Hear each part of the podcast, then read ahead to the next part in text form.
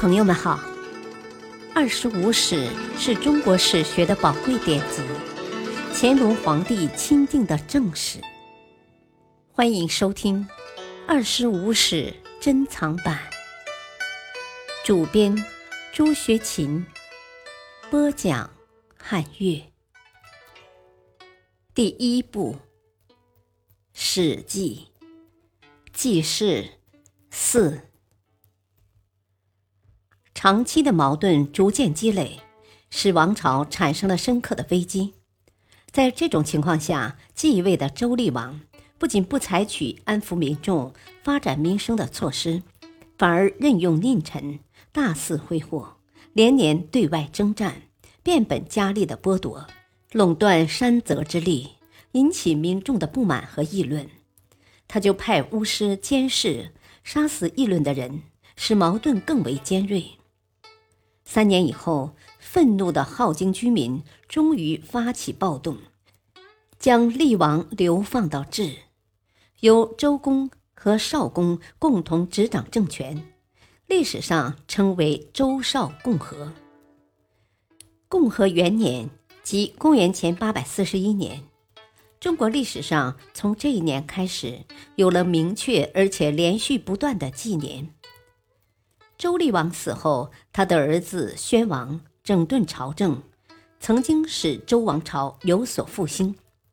但到第十二代天子周幽王时，王朝的危机更为严重，关中地区发生地震、山崩和河水枯竭等严重自然灾害。周幽王不仅不体恤灾民，反而更加奢侈腐化、贪得无厌。为了博得宠妃褒姒一笑。幽王举烽火欺骗诸侯前来秦王，秦王就是当皇帝有难的时候，各路军马纷纷来支援。对任何一个朝代来说，秦王都是一件非常危险的事情。最严重的问题是，幽王决定废去王后申氏，杀掉太子宜臼，另立褒姒为王后，立褒姒的儿子伯服为太子。申后的父亲申侯于是联合西方部族犬戎，举兵攻打周幽王，在骊山下杀死幽王，掳走褒姒。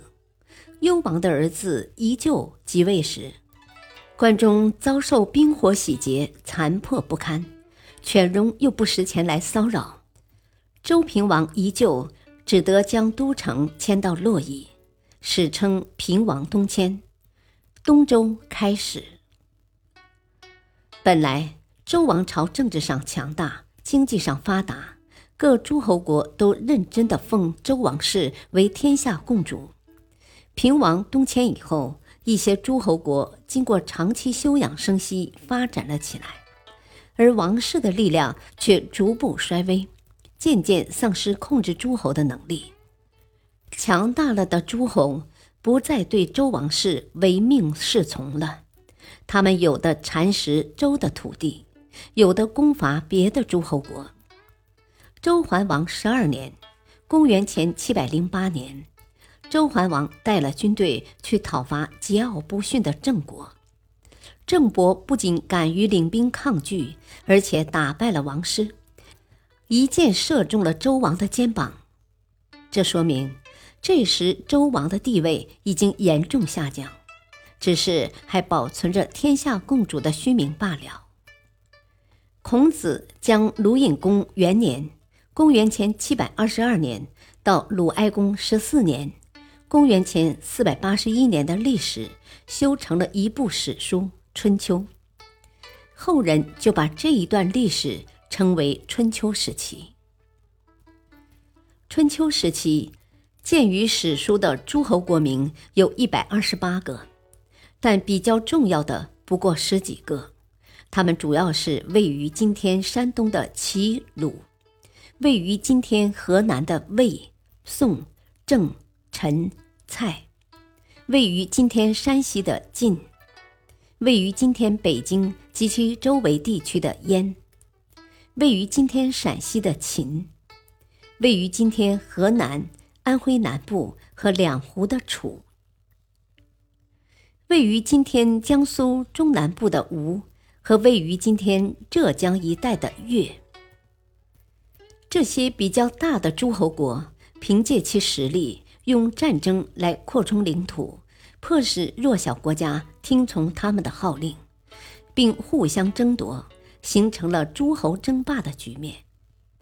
霸，又写作伯，就是诸侯中的老大的意思。最早称霸的是齐桓公，齐是太公吕尚的封国。其历代君主致力于整顿政治，发挥滨海语言的优势，提倡家庭纺织业，发展商业和手工业，使其国力逐渐发展起来。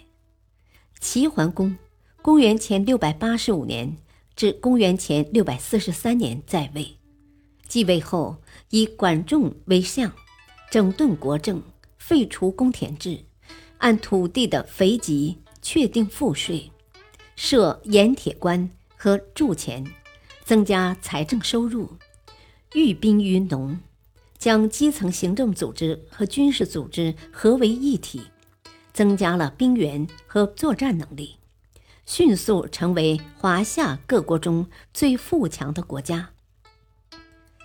然后就打起了尊王攘夷的旗号，多次大会诸侯。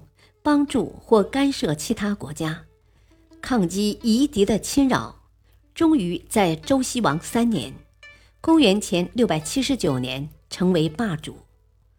周惠王二十一年（公元前六百五十六年），齐桓公带领八个诸侯国的联军，以优势兵力迫使楚国服从他，并立了赵陵（今河南郾城）之盟。其霸业发展到顶峰。